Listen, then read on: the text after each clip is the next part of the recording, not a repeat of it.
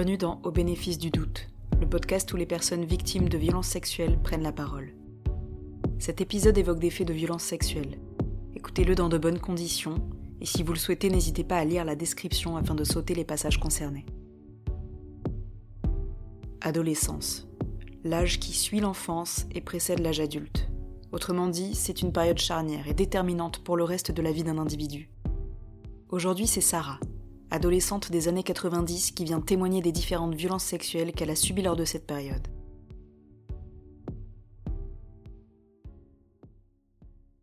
Bonjour, je m'appelle Sarah, j'ai 39 ans, je vis en Gironde, je travaille dans la décoration d'intérieur et je suis en couple depuis un an avec une femme et je suis très heureuse avec. Merci, Sarah. Tu es une enfant des années 80. Tout à fait. Je ne savais rien des violences sexuelles. Je suis issue d'une culture maghrébine donc euh, parler de la sexualité, c'est très tabou, même si mes parents sont très ouverts. On n'a jamais abordé le sujet de la sexualité de nous prémunir justement contre les agressions sexuelles, puisque j'ai grandi à la campagne. Et à la campagne, on n'imagine pas que ce genre de choses peut arriver. Et surtout aux années 80, c'était pas aussi médiatisé que maintenant. Donc on n'avait pas tous ces moyens pour pouvoir lutter, se défendre, même si ma mère était très... Euh, elle est toujours, hein, mais euh, très protectrice. J'ai le souvenir qu'elle nous disait de ne pas ouvrir des inconnus.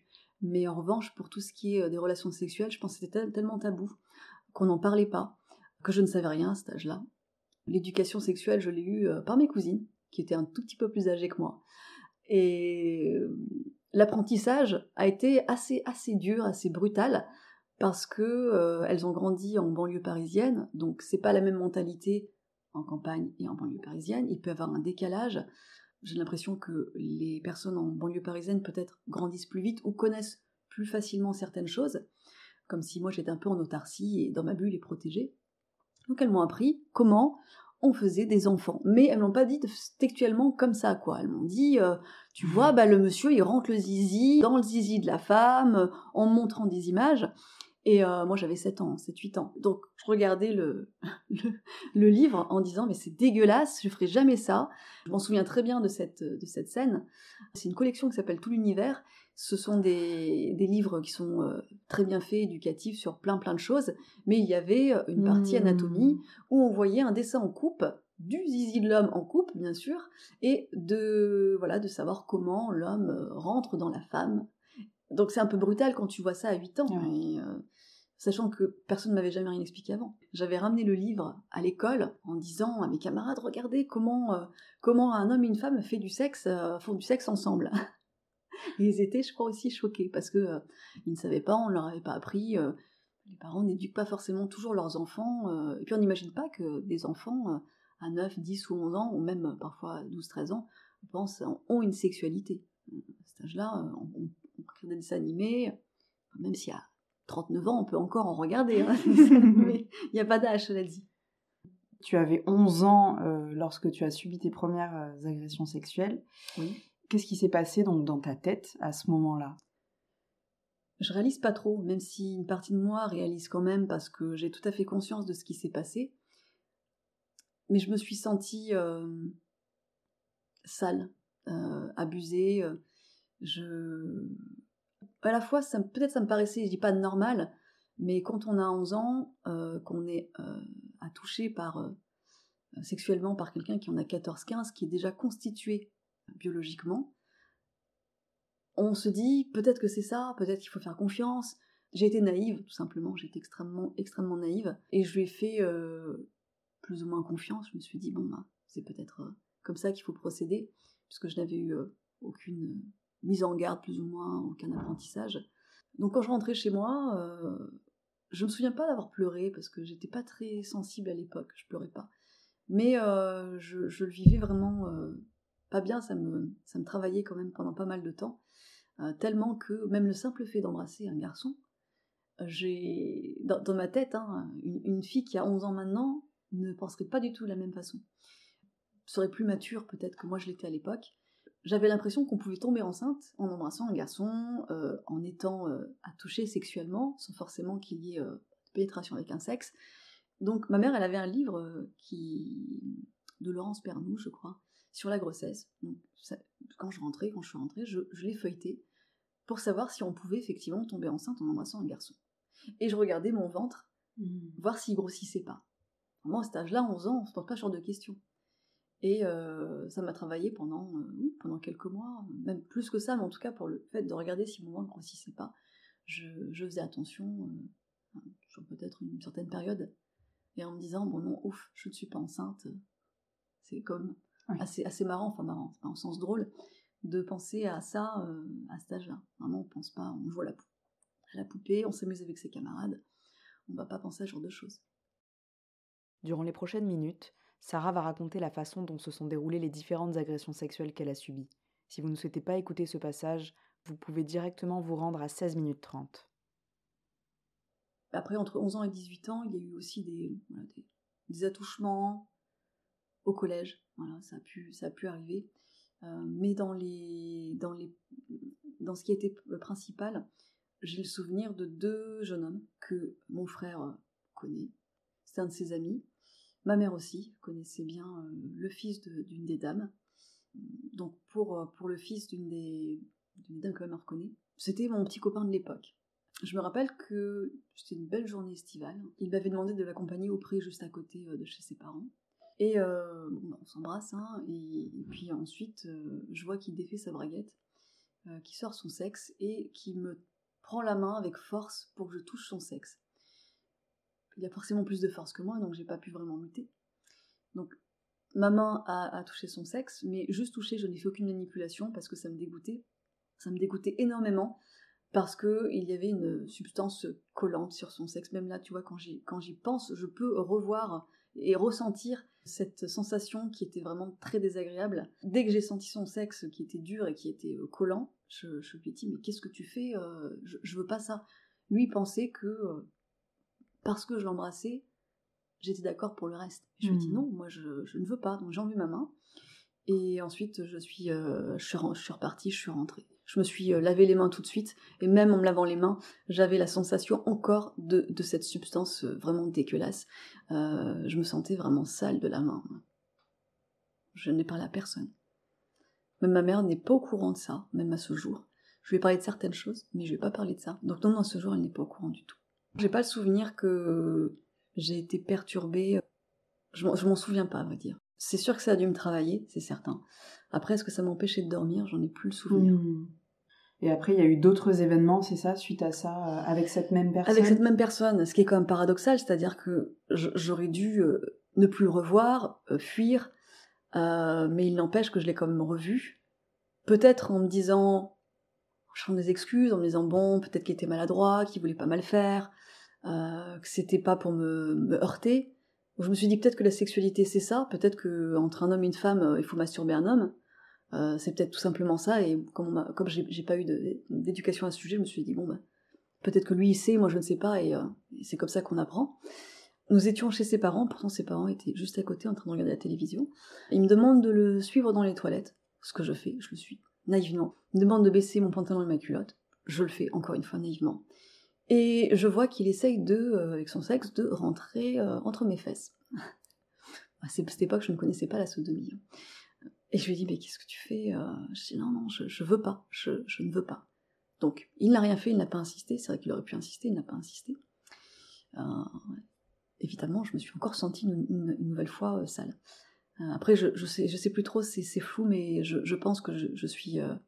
après, je n'ai pas tardé, je suis rentrée chez moi. Mmh. Et j'en ai pas parlé parce que j'avais peur de la réaction de ma mère, peur qu'elle soit euh, non pas violente, mais euh,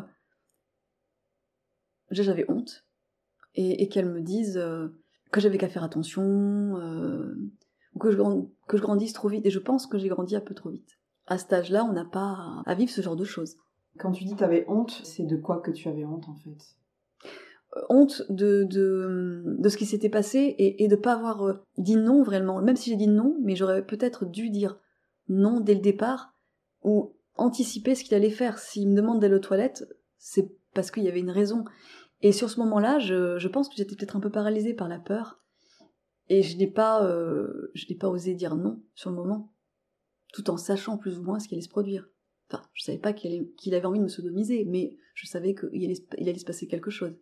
Et à ce moment-là, je pense que j'ai dû tout simplement avoir peur. Et pendant longtemps, hein, très longtemps, euh, même si je ne voulais pas et que je disais non, peut-être que mon nom n'était pas assez ferme, ou peut-être que j'avais tout simplement peur de, de dire non et de blesser l'autre et de le vexer, alors que je ne voulais pas. Ça, ça m'est arrivé même après par la suite. Après, euh, j'entends complètement ce que tu dis, mais si ça peut te rassurer, un non, de toute façon, il n'a pas à être ferme ou pas. Un non, c'est un non. Et il y a même des fois euh, des gestes qui veulent dire non ou des réactions euh, qui ne veulent pas dire oui. Et de toute façon, quand ça veut pas dire oui, c'est que ça veut dire non, en fait. Oui, bien sûr. Donc, voilà. Et ce que tu as vécu, je pense que, parce que tu dis, j'étais paralysée par la peur, j'étais un peu tétanisée, je l'ai suivi. Et ça, c'est un phénomène normal. Tu as cet effet de sidération qui fait que ben t'es en pilote automatique. Tu fais ce que te dit la personne parce que tu peux pas faire autrement en fait. T'es guidé par ton corps, ton cerveau a beau te lancer des messages d'alerte. Euh, je pense que ce que t'as fait, c'est complètement normal quand on est victime de ça. Oui, surtout quand on est enfant. Encore plus quand on est enfant. Face à quelqu'un qu'on considère plus ou moins comme un, adulte. Hmm. Enfin, 14 ans, 15 ans, c'est pas adulte, mais bon, il y avait cette différence d'âge qui faisait que physiologiquement, on était différents. Mmh. Euh, c'est-à-dire que moi, j'étais euh, vraiment une enfant, euh, pas prépubère du tout, hein, pas formée, alors que lui, oui. Donc je lui, je pense qu'il y a une part de moi qui lui faisait confiance aveuglément. Et oui, j'étais, moi, je pense que j'étais apeurée et j'étais pas affirmée à l'époque, pas du tout. J'avais pas le caractère que j'ai actuellement et je pense que ça a conditionné aussi à ce que j'ai un caractère plus dur aussi. Mmh. Après, tu disais que tu avais vécu autre chose il y avait déjà aussi à 11 ans, 12 ans, avec un ami de mon frère, avec qui je, sortais. Hein. Alors, lui, il a peut-être été plus respectueux, si je puis dire, euh, parce que euh, il m'a pas demandé de le masturber, il m'a pas demandé de, le, me sodomiser. Il n'y a pas eu tout ça, mais il y a quand même eu des pénétrations avec euh, les doigts. ce qui était la première fois parce que c'était pas produit avant et ça m'avait fait vraiment mal et j'ai pas trouvé ça du tout agréable mais à la fois je revenais plusieurs fois le voir même si je n'aimais pas parce que je pense que, bon déjà, j'étais jeune, comme tu l'as dit, j'étais sidérée, même si je, n'aimais pas, je revenais quand même, et je pense que j'avais peur du chantage, qu'il en parle à mon frère, ce qui s'est passé en plus, il en a parlé, sauf que mon frère ne m'a pas défendu. Il m'a absolument pas défendu. Il a pas défendu, il a défendu son ami, plus ou moins. Il en a parlé à ma mère. Ma mère, euh, évidemment, elle tombe des nues. Je me rappelle d'une scène où elle me court euh, autour de la table parce qu'elle était très en colère qu'à mon âge je vive ça. Euh, je lui ai expliqué que j'étais victime dans l'histoire, que j'ai vécu ça, oui, mais ce n'est pas ce que je voulais. J'avais absolument pas envie de, vivre tout ça et, que ça me, ça me violentait plus qu'autre chose. On en a reparlé vaguement à plusieurs reprises il y a quelques années, peut-être il y a plus de plus de dix ans peut-être. Et dernièrement, euh, peut-être il y a deux trois ans, on a abordé le, sujet, mais vaguement en fait. Je pense qu'à l'époque, elle était juste, euh, elle tombait des nues parce que elle, pour elle, se disait, ce n'est pas possible que ma, fille puisse revivre ça à son âge. Et je pense qu'elle avait une part, et même encore maintenant, elle n'en parle pas, mais je pense qu'il y a toujours cette part de culpabilité. De te dire, je n'étais pas là pour la protéger, on n'en parle pas trop, et puis j'ai pas envie de remuer certaines choses parce que je me dis, euh, j'ai pas envie de, lui faire du mal ou euh, enfin la protéger. Donc il y a des choses, euh, des détails qu'elle ne sait pas. Voilà, parler des choses vaguement, par exemple, ce que j'ai vécu à 18 ans, puisque bon, à 18 ans, j'ai été clairement violée par un, par un jeune homme avec qui j'ai été. Je l'ai suivi chez lui. Alors c'est vrai que j'avais 18 ans, on peut se dire qu'à 18 ans, on est un peu moins naïf que quand on a 11 ans qu'on s'imagine bien que quand on suit un homme chez, chez lui, il va se passer quelque chose, et que un homme a des arrière-pensées que les femmes n'ont pas, moi, j'ai pas vu le mal. Je me suis dit, on va aller chez lui pour passer un petit moment en intimité, voilà, faire plus connaissance, ok, des préliminaires, mais pas non plus que ce soit extrêmement poussé. Donc, il m'emmène dans, dans, sa chambre, et là, euh, il défait mon pantalon. Je lui dis, non, j'ai mes règles. Je, je, je pas, voilà, j'ai pas envie. Il me dit, c'est pas grave, je m'en fiche, t'as tes règles, euh, ça, ça va pas me, ça va me freiner. Mais je lui dis, non, mais j'ai pas envie, je trouve ça sale, et puis j'ai pas envie. Malgré ça, il a quand même défait mon pantalon, il a enlevé ma culotte et puis m'a pénétré. Et moi, j'étais très, très fermée, très rigide. Hein. C'est, un peu comme si pénétrait un bloc de pierre. Voilà. Moi, j'étais comme ça, euh, sidérée, et je je ne répondais pas, je ne bougeais pas. Donc, il a bien vu que je ne faisais rien. Hein. Je, je répondais absolument pas et que, que j'avais pas envie. Donc, il s'est retiré assez rapidement. Je, je ne sais plus, ce temps m'a paru quand même très long. Mais je pense qu'il s'est retiré assez rapidement et euh, ensuite il est parti aux toilettes finir ce qu'il avait à faire. Hein. Et je me suis, je me suis rhabillée, je suis partie. Je suis partie fâchée. Là, là, je me suis sentie beaucoup plus salie que quand j'avais 11 ans. D'une part parce que j'étais plutôt adulte à ce moment-là, à 18 ans, et que je m'en suis voulu, j'ai culpabilisé parce que je me suis dit, bah, c'est de ma faute aussi. J'ai ma responsabilité, j'aurais jamais dû le suivre, sinon j'aurais, j'aurais jamais vécu ça. Donc, est-ce que je l'ai pas cherché au fond? Et j'en ai parlé euh, à mes cousines. Ma mère, elle l'a su bien bien plus tard. Elle l'a su peut-être à, je sais pas, peut-être à 10 ans plus tard ou un peu plus. J'en ai parlé assez rapidement à mes cousines, quand je me confiais beaucoup à elles, parce que j'étais, j'étais mal, hein. j'étais mal mmh. d'avoir vécu ça, ça me, ça me trottait énormément. Et, surtout, je me disais, comme si c'était pas protégé, est-ce que je vais pas tomber enceinte? Même s'il n'a pas éjaculé en moi, mais euh, on sait pas. Voilà, ça m'a duré, ça a duré tellement peu de temps que ça m'a paru long que je me suis dit, si ça se trouve, euh, t'as des hommes qui sont éjaculateurs précoces et en quelques secondes, ils peuvent éjaculer en toi. J'avais peur, je me suis dit, oh là là, j'espère que je je vais pas euh, être enceinte issue d'un viol quand même. Comme malheureusement, beaucoup de femmes euh, sont tombées enceintes après, après un viol. Donc j'en ai parlé à mes cousines, voilà, qui m'ont dit, qui étaient évidemment énervées et dégoûtées que je, que je vive ça, et m'ont demandé ce que j'allais faire par la suite. J'ai hésité à porter plainte. Je ne connaissais pas son nom, juste son prénom. J'aurais pu retrouver visuellement son adresse. J'avais son numéro de téléphone. Mais à cette époque-là, j'avais peur. J'avais peur des représailles. Je me suis dit, si je porte plainte, déjà, est-ce qu'on va me croire? Sachant que euh, à l'époque, les lois n'étaient pas vraiment en faveur euh, des femmes qui sont qui sont euh, qui sont violées. on m'aurait dit, bah vous l'avez suivi, vous étiez totalement consentante, vous aviez 18 ans, donc majeure, donc euh, il y aurait eu un non-lieu, ça c'est certain. Donc je me suis dit, bah non, je vais pas porter plainte, et puis j'avais surtout peur qu'ils viennent chez moi, qu'ils me retrouvent, et qu'ils se vengent, ou qu'ils me, me tabassent, ou, pire encore. Donc je me suis dit, ben, je préfère ne pas porter plainte. De toute façon, s'il doit payer, il paiera un jour. Après, je me suis dit, s'il a fait à moi, il le fera à d'autres personnes. J'ai préféré ne... me protéger. Non pas le protéger lui, mais c'est plutôt me protéger moi. Hmm. Et ça veut dire que s'il y avait un, un procès, mes parents auraient été probablement au courant et j'assumais pas le fait qu'il puisse être au courant. C'était engageant euh, derrière de. Il y aurait eu des victimes par ricochet. Parce que là, du coup, tu me parles de porter plainte, en effet, pour ce viol-là à tes 18 ans, mais des histoires que tu m'as racontées euh, juste avant, tu as vécu aussi un viol Tout à fait, oui, par l'ami de ton frère et des agressions sexuelles. Selon toi, qu'est-ce qui fait que là, pour ce viol à tes 18 ans, tu as pensé à l'éventualité de porter plainte et pourquoi tu n'y as pas pensé quand tu avais 11 euh, ans? Qu'est-ce qui te manquait juste pour penser à porter plainte? Bah, ce qui me manquait, c'est que je n'étais pas au courant des lois. Je dis pas qu'à 18 mmh. ans, je l'étais davantage, mais un peu plus informée. Et euh, à 11 ans, je... pour moi, c'était, j'étais à 10 milieux de me dire, je vais porter plainte pour agression sexuelle. Je, ne pensais pas du tout, euh, du tout à ça. Je voyais pas vraiment le mal. Enfin, plus ou moins. C'est-à-dire que je voyais pas le mal, mais je savais qu'il y avait, euh, que c'était pas bien. Si j'avais eu, si c'était arrivé à 18 ans, est-ce que j'aurais porté plainte? J'aurais peut-être pensé aux familles de ces personnes-là, parce que je me serais dit que ça leur aurait fait peut-être plus de mal. Peut-être que j'aurais porté plainte. Je, ne sais pas du tout comment, euh, comment je me serais comportée, ou je me serais peut-être que j'aurais détruit des familles. J'aurais pensé aux autres avant de penser à moi, puisque je suis quelqu'un d'assez, même de très empathique, et pendant longtemps, j'ai fait passer les autres avant de, me faire, avant de penser à moi. Donc peut-être que j'aurais euh, choisi un peu la voie de la raison, et je me serais reléguée au, second plan. Mais à 11 ans, oui, je connaissais pas du tout les lois, je ne savais pas ce qu'il était possible de faire, et surtout qu'à l'époque, je mettais pas le nom sur ce que j'avais vécu, je me disais pas c'est une agression sexuelle.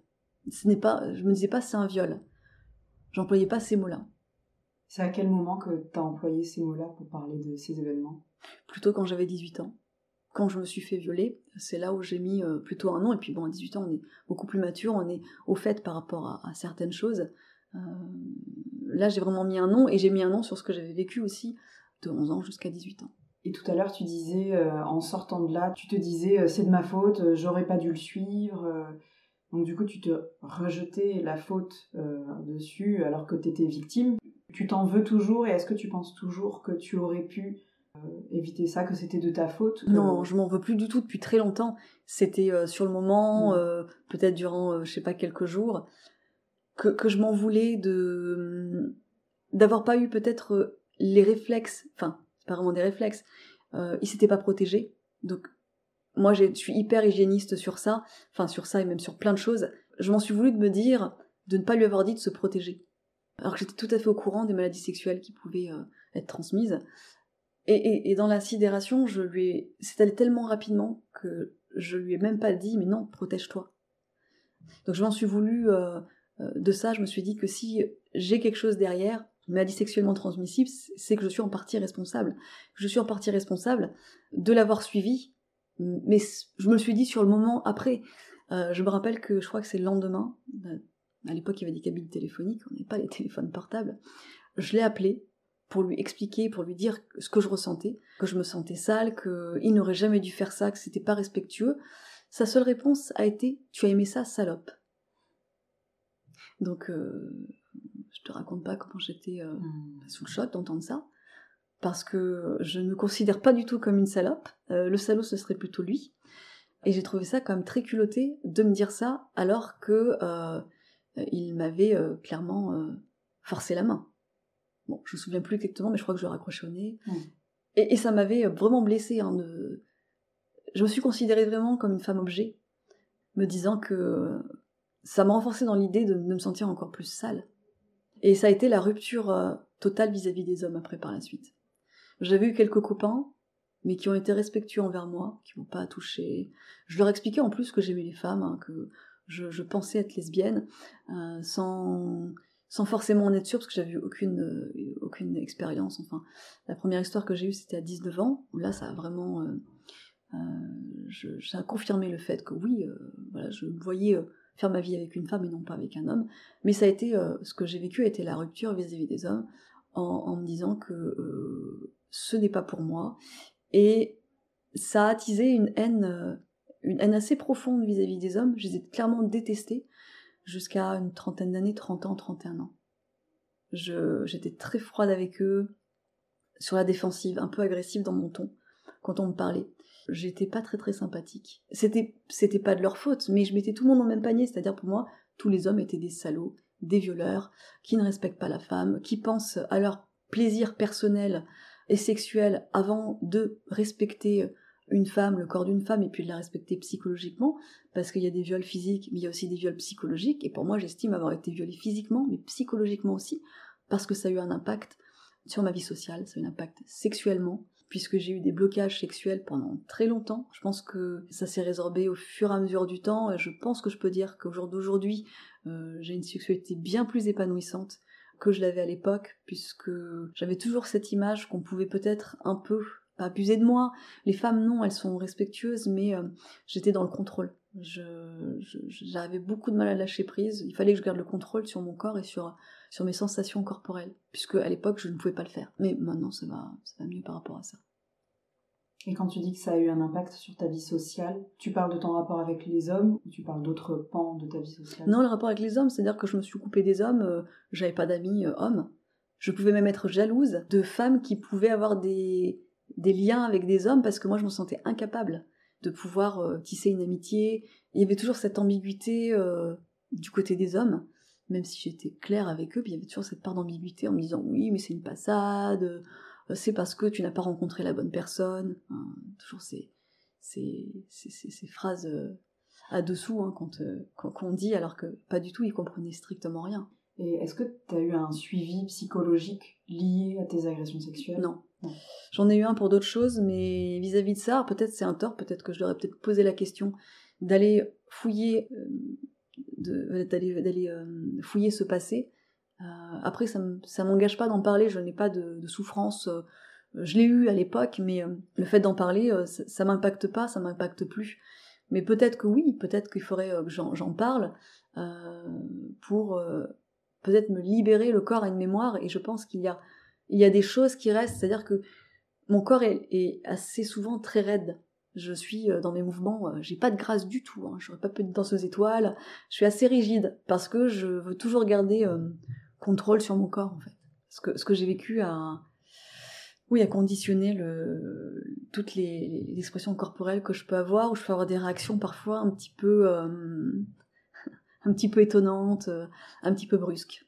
Je peux être facilement sur la défensive, par exemple, quand je rentre euh, chez moi, euh, s'il est tard le soir, euh, je regarde si je suis pas suivie, s'il n'y a pas quelqu'un, si je sens qu'un homme est pas très loin de moi, je vais presser le pas ou je vais courir, parce que je suis vraiment aux aguets en, en, étant sur mes gardes, un peu comme un chat, en faisant attention de qui est à côté de moi.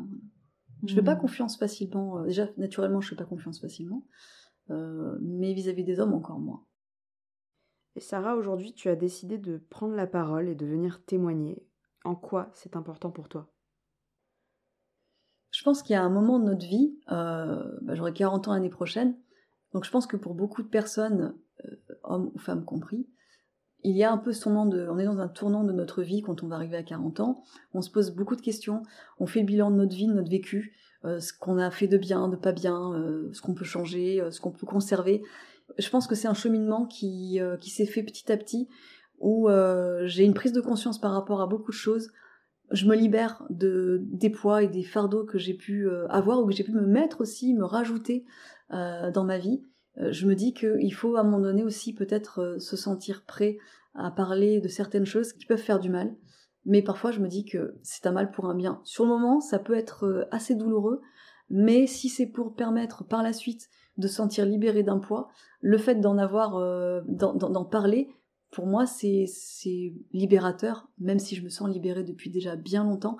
Mais euh, c'est libérateur et puis ça permet aussi de, de verbaliser certaines choses, puisque j'ai très peu verbalisé. Euh, je n'ai jamais écrit. Pourtant, quand j'étais adolescente, j'avais un journal intime, mais je n'ai jamais écrit un seul mot sur ce que j'ai vécu. Comme si, pour moi, le fait d'écrire, ça voulait dire d'accepter ou de cautionner ce qui s'est passé, comme je le cautionnais pas, et peut-être que j'avais tout simplement envie de garder aucune trace.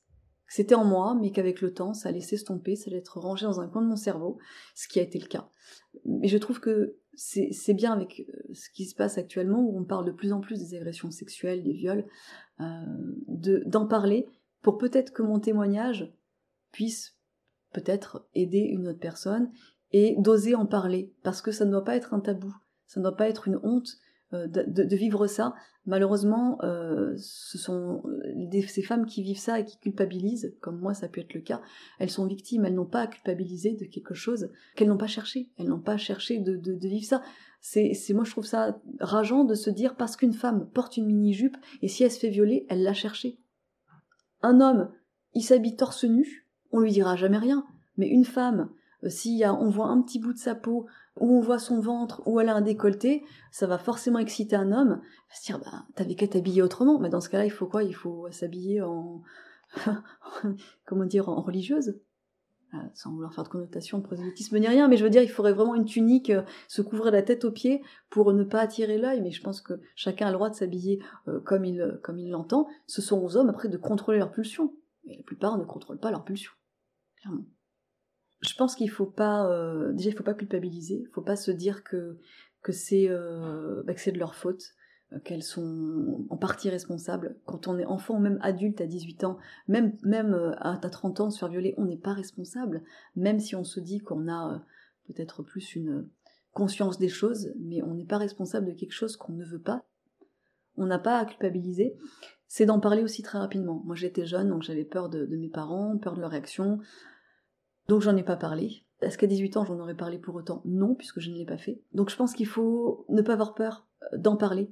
Je pense qu'il y a une prise de conscience qui est peut-être différente vis-à-vis des parents de nos jours. Ils euh, l'acceptent peut-être plus, ils vont peut-être plus facilement éduquer leurs enfants par rapport à la sexualité et protéger leur enfant, si ça devait, ou leur enfant, ou leur... Euh, un enfant qui a 40 ans reste un enfant, voilà, c'est ce que je veux dire, protéger leur enfant. Donc il faut pas avoir peur d'en parler.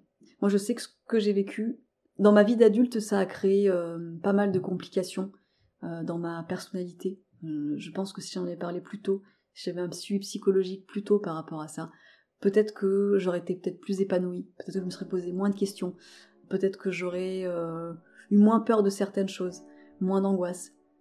Possible.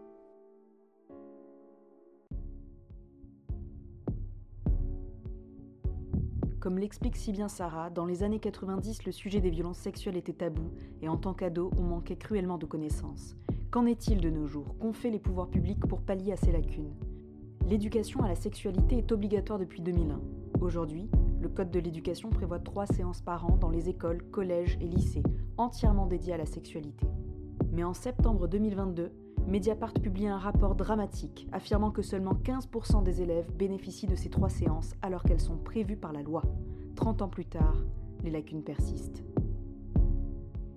Vous venez d'écouter le premier épisode du podcast Au bénéfice du doute. Si vous pensez qu'il peut être utile à d'autres personnes, n'hésitez pas à le partager. Ce podcast est entièrement autoproduit par moi-même, Julie Dussert. La musique originale a été composée par Sandra Fabry et l'image a été dessinée par Camélia Blando. Au bénéfice du doute, le podcast où les personnes victimes de violences sexuelles prennent la parole.